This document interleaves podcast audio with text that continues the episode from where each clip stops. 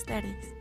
Mi nombre es Jacqueline Espinosa y estamos en un episodio más de Bases Legales, donde hablaremos qué es y para qué. Sustentan de forma legal, así como también son leyes, reglamentos y normas, como es la Constitución mexicana que ésta establece en el artículo tercero que toda persona tiene derecho a recibir educación, entre otros, donde marcan obligaciones y deberes que tenemos como ciudadanos. Por ejemplo, el conocer nuestros derechos, así como las antes mencionadas obligaciones, forman parte de nuestras normas. Ahora hablemos a un nivel escolar donde la normatividad que designa obligaciones en acciones y establece criterios, tareas, funciones, evaluaciones y reconocimiento de un aprendizaje. Es por esto que también existen las normas de convivencia, donde tanto alumno, maestro, escuela, padres de familia y directivos tenemos para poder orientar y regular la convivencia educativa. Ahora bien, todo esto nos lleva a una evaluación de instituciones educativas, donde es un proceso. Pero ¿sabemos qué es una evaluación? Una evaluación es un juicio con la finalidad de establecer criterios, normas, entre otros, donde éstas son aplicables. Ahora, en las instituciones educativas, donde da a estas un valor, Así nos permite tener una idea cualitativa y cuantitativa para poder hacer uso de una mejor información. Una mejor información, por ejemplo, la certificación docente, que es muy importante, el desempeño tanto de alumnos y maestros. Existen aquí también los objetivos predeterminados, así como también una evaluación curricular la cual también es muy importante. Viendo un perfil, una metodología, una práctica, entre otras, nos damos cuenta que es todo un proceso continuo. Y bueno, sin estos no podríamos tener la suficiente información sobre una institución, sus procesos y sus evaluaciones. Y bueno, sin más, este ha sido un episodio y esperamos tengan una excelente tarde.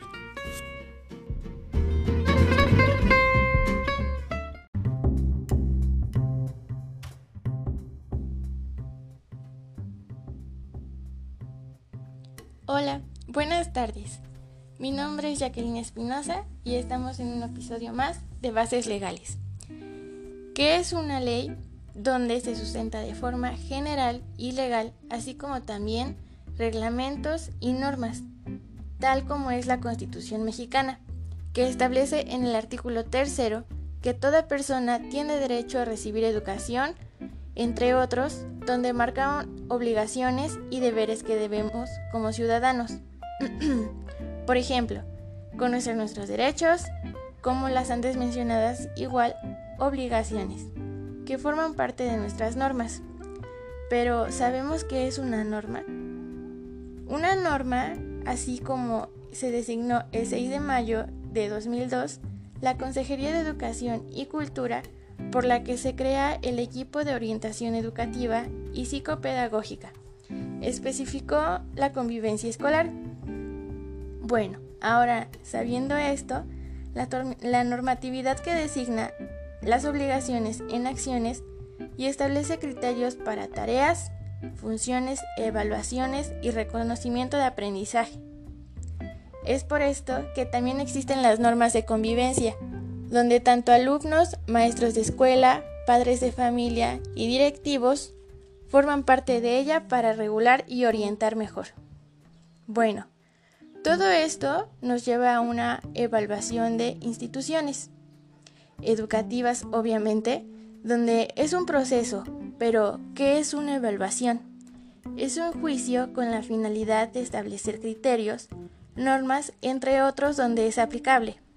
Ahora, podemos ver que en las educaciones y instituciones donde a estas se les da un valor, así como nos permite tener una idea cualitativa y cuantitativa para hacer uso mejor, mucho mejor de esta información. Por ejemplo, la certificación docente, un desempeño de alumnos, eh, también podría ser los objetivos predeterminados, así como también una evaluación curricular, viendo un perfil, metodología, práctica, entre otras. Con esto nos damos cuenta que es un proceso continuo. Ahora, ¿sabemos para qué se evalúa? Bueno, se evalúa para coordinar el Sistema Nacional de Educación. Así como lo es el INE, que consiste en recopilar información para medir el aprendizaje y calidad educativa. Asimismo, también las técnicas, competencias, principios, valores, por supuesto conocimientos, procedimientos, entre otros más que todo esto nos conlleva a un análisis para poder mejorar y reforzar estos objetivos que en un momento podemos establecer para podernos identificar, para poder eh, convivir y tener una específica o un específico objetivo y que esté bien estructurado. Sin más, esto ha sido todo por el día de hoy. Esperamos haya sido esta información de su agrado y en un episodio más estaremos siguiendo este, estas evaluaciones, estos principios, donde sabemos que son muy importantes y para qué son las evaluaciones. Muy buenas tardes.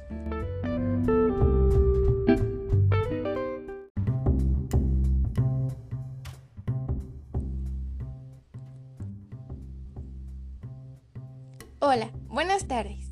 Mi nombre es Jacqueline Espinosa y estamos en un episodio más de Bases Legales, donde sabemos que es una ley que se sustenta de forma legal, así como también son reglamentos y normas, tales como la institución mexicana, que ésta establece en el artículo tercero que toda persona tiene derecho a recibir educación, entre otros, donde marcan obligaciones y deberes que tenemos como ciudadanos. Por ejemplo, es reconocer nuestros derechos, así como las antes mencionadas obligaciones, que forman parte de nuestras normas. Pero, ¿qué son las normas? Son reglas con un propósito de regular comportamientos y establecer un orden, así como en la educación son necesarias para el desarrollo de los niños y niñas. Bueno, la normatividad que designa obligaciones en acciones y establece criterios para todas las tareas, funciones, evaluaciones y reconocimiento de aprendizaje. Es por eso que también existen las normas de convivencia, donde tanto alumnos, maestros, escuela, entre otras, tienen como convivencia educativa. Bueno, todo esto nos lleva a una evaluación de instituciones educativas, donde es un proceso, pero ¿qué es una evaluación? es un juicio con la finalidad de establecer criterios, normas, entre otros donde es aplicable. En las instituciones educativas donde da estas un valor, así nos permite también tener una idea cualitativa y cuantitativa para hacer uso de una mejor información. Por ejemplo, la certificación docente, desempeño de alumnos, que existen aquí pero también los objetivos predeterminados, así como también una evaluación curricular, viendo un perfil, metodología, práctica, entre otras. Todo esto nos hace ver que es un proceso continuo. Pero, ¿sabemos para qué se evalúa? Es una pregunta muy importante, ya que así se verifican las obligaciones. Por ejemplo, el INE, que coordina un sistema nacional de educación educativa consiste en recopilar información para medir el aprendizaje y calidad educativa. Esperamos haya sido de su agrado. Nos vemos en un episodio más de Bases Legales. Hasta luego.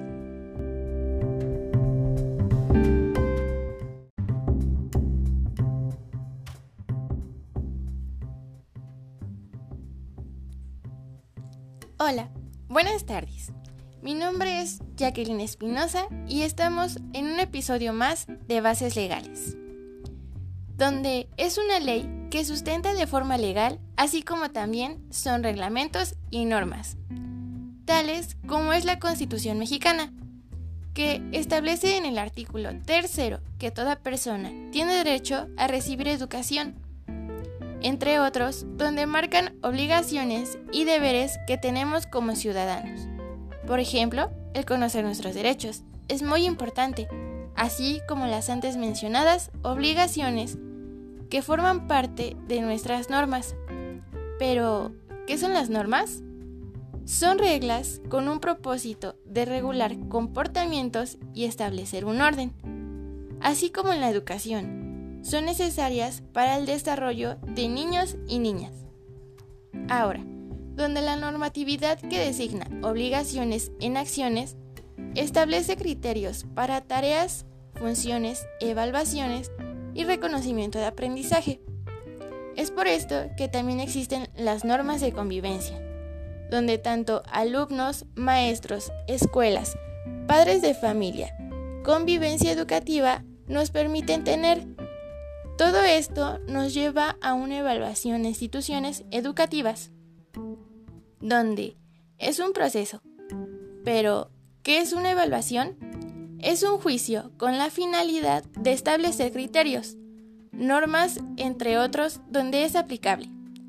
Ahora, en las instituciones educativas, donde da estas un valor que es muy importante, así nos permite tener una idea cualitativa y cuantitativa para poder hacer uso de una mejor información.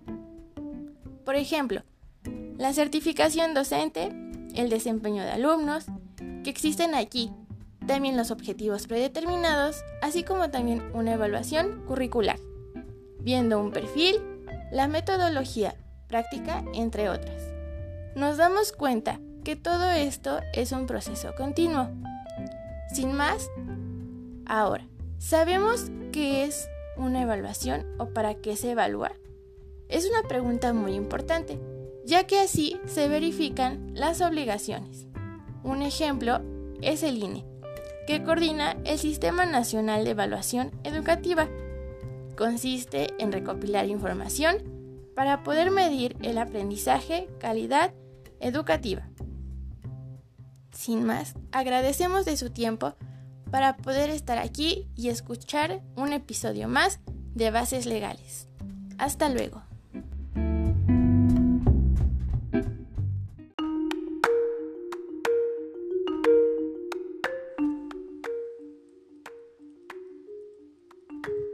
Hola, buenas tardes.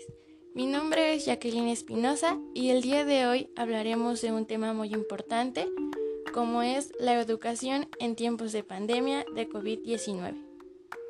Bueno, como sabemos, la pandemia ha sido una enfermedad que ha provocado una crisis, que ha provocado precedentes en todos los ámbitos, en especial en la educación. Esta emergencia ha dado lugar a un cierre masivo de actividades presenciales de instituciones educativas en el más de 190 países con el fin de la propagación del virus y mitigar su impacto. Bueno, como sabemos, este ha sido un, un medio donde hemos podido contar con distintos eh, índices para poder adaptarnos a este suceso en el cual ninguno estábamos preparados. En el ámbito educativo, gran parte de las medidas que los países de la región han adoptado durante esta crisis se ha sido racional por medio de la suspensión de clases presenciales. En otros niveles, lo que ha dado origen a tres campos de acción principales, el cual es el despliegue de modalidades de aprendizajes a distancia, mediante una utilización de diversos formatos y plataformas, ya que sin estas no podríamos eh, haber aprendido o haber tenido el apoyo y movilización para estas comunidades educativas y la atención y la salud del bienestar integral de las y los estudiantes. El objetivo de este es visibilizar la diversidad de consecuencias que estas medidas tendrán sobre las comunidades educativas a corto y mediano plazo, como lo hemos visto. Las recomendaciones que tenemos que tener para poder sobrellevar este es la mejor manera de poder seguir teniendo el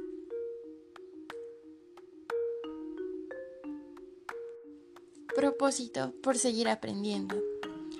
Otra herramienta importante u otro tema importante es que debido a estas han habido situaciones de abandono escolar, ya que muchas personas y muchos niños no han tenido el medio o los medios para poder estar en estas eh, nuevas plataformas digitales de adiestramiento social, ya que la alternativa entre jornadas de escuela y hogares, eh, tanto en el virus como en algunas otras pues modalidades, ha sido de gran dificultad, ya que la presencia escolar es muy diferente a esta nueva modalidad. Hacia la educación con adistamiento social, eh, se nos han dado algunas estrategias en las cuales nos benefician y una de ellas es que nos garantizan las condiciones sanitarias para poder regresar a las aulas. Por ejemplo, la organización del espacio y el tiempo escolar. También así como lo continúa para la pedagogía, que en los modelos híbridos en los que se asista, presencial o no presencial, mediante la aplicación de un proceso a la continuidad y a dispositivos digitales.